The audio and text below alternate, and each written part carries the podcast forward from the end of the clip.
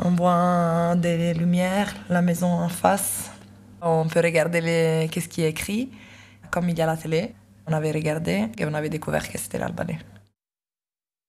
Mais j'ai une amie ici, une albanaise, qui, qui a grandi en Italie. Je pourrais demander à elle.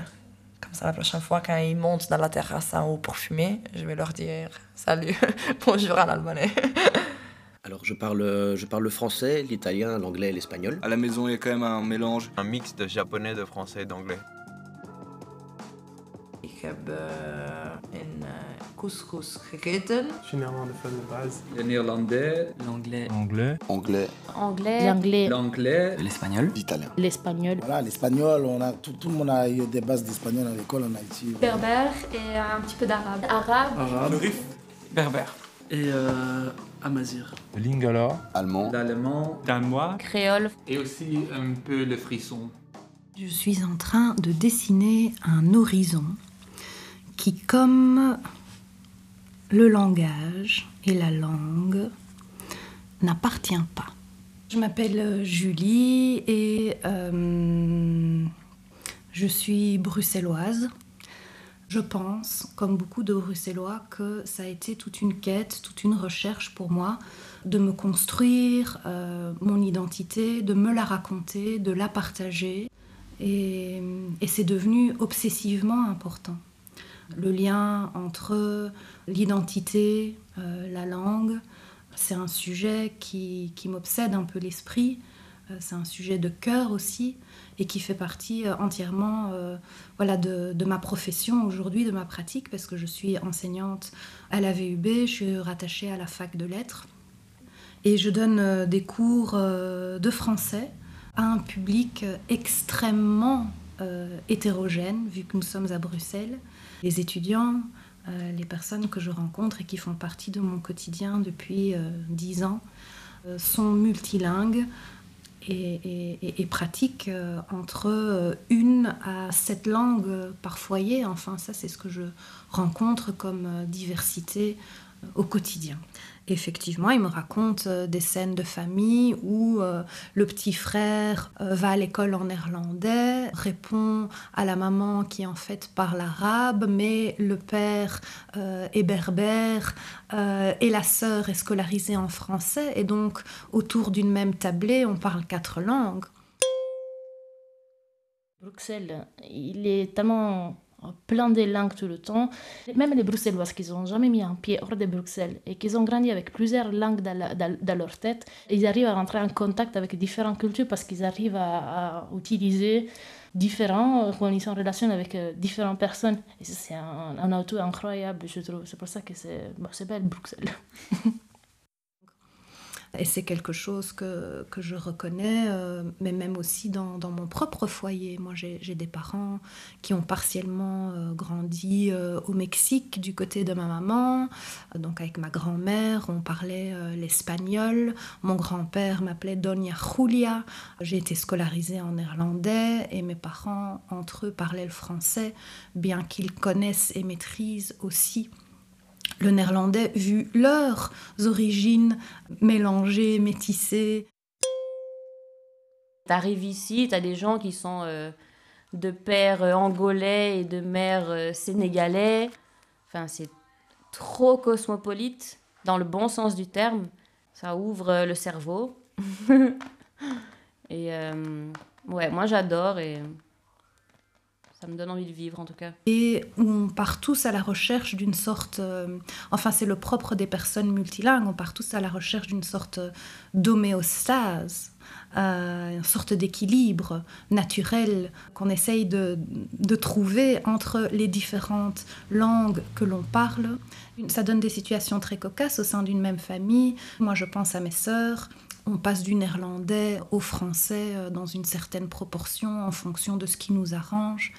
C'est-à-dire que là où, où, personne ne nous regarde et où on n'est pas obligé de faire le tri dans nos langues pour justement appartenir à un groupe social en particulier, quand personne ne nous voit, ça ne nous intéresse pas de faire le tri et on parle ce qu'on veut, comme on veut, et on se comprend vu qu'on a grandi comme ça. C'est comme euh, être au repos en fait. Euh, quand on est multilingue, on, on, on a cet exercice quand même à fournir. Il faut muscler chaque langue suffisamment que pour pouvoir se faire comprendre et pour pouvoir fonctionner, appartenir à un groupe social. On, s'adapte au monolinguisme de l'autre je pense que j'ai dû apprendre à, cloisonner et à développer une sorte d'agilité en fait en fonction de qui euh, et à qui euh, je m'adresse. De par euh, mon multilinguisme, de par l'histoire de ma famille, j'ai cherché à m'entourer, mais de manière inconsciente hein, sans doute, euh, de personnes avec qui je pouvais euh, partager euh, voilà de nombreuses facettes de ma personnalité en fait. Et pour ne pas me sentir à l'étroit. Parce que si il y a quelque chose que je peux dire sans doute dans le monolinguisme, si je devais m'imaginer aujourd'hui n'évoluer que dans un contexte monolingue, je pense que je me sentirais terriblement à l'étroit je pense que je me sentirais en cage. Mais Bruxelles, c'est vrai qu'on a une particularité d'être là. Je ne sais pas si c'est parce qu'on est la capitale de l'Europe, mais on a un carrefour multiculturel qui fait que on a vraiment une richesse qui nous permet de, voilà, de, créer une créativité qui est, qui est sans fin. Quoi. J'ai besoin de parler l'espagnol euh, et de me sentir euh, euh, un peu espagnol. J'ai besoin de parler le néerlandais et de me sentir un peu néerlandophone. J'ai besoin de me, de me sentir francophone. J'ai besoin de me sentir anglophone. Et j'ai besoin de retrouver l'italien que je maîtrise pas encore très bien. C'est vraiment vital. À Bruxelles, c'est possible. C'est un miracle c'est un miracle. Et c'est très compliqué en même temps. C'est un miracle parce qu'on peut être toutes ces personnes-là. Euh, et en même temps, on ne peut pas faire abstraction des besoins ou du besoin qu'on a de s'inscrire localement dans quelque chose euh, où on n'est pas que euh, divisé entre toutes ces langues et toutes ces appartenances culturelles, mais où on peut aussi appartenir très localement à quelque chose. Il, y a quelque chose dans, dans ce multilinguisme où euh, il y a comme un mouvement de compensation, mais qui est sans doute lié à la peur d'un rejet euh, ou la peur de, de, ne pas être accepté euh, ou de ne pas appartenir à un des groupes culturels ou linguistiques, vu que j'ai l'impression de n'appartenir à aucun. Donc du coup, j'ai une attitude boulimique je ne cesse de m'approprier des mots, euh, en cherchant peut-être le mot juste sans jamais le trouver. C'est inépuisable en fait, le fait de s'approfondir euh, dans une langue. C'est un endroit euh, infini où on peut continuer de muscler à l'infini.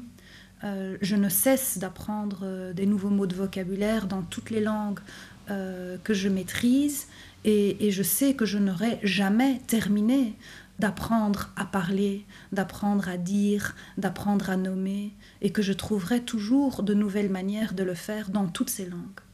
J'ai l'impression que, voilà, que les langues que je parle ne, ne, ne, ne m'appartiennent pas et je ne leur appartiens pas parce que j'ai grandi avec, avec, euh, avec une multitude de langues. Les langues que je parle, c'est une tentative d'appartenir. Alors, être un bâtard dans toutes les autres langues, c'est une injure. Mais le bruxellois prend ça comme un titre d'honneur. Je suis un petit chien bâtard. Un chien bâtard qui est un peu berger allemand, un peu cocker, un peu euh, euh, chihuahua.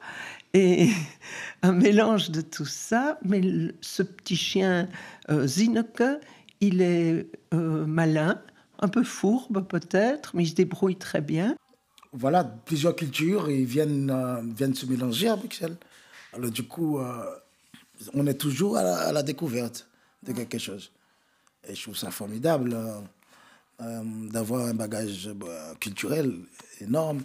Ça va bien aussi pour accepter les, différences. Je pense que les gens ne, ne te jugent pas comme euh, ailleurs. Bruxelles a un pouvoir euh, émancipatoire qui est assez fort. et euh, c'est une machine d'émancipation en fait.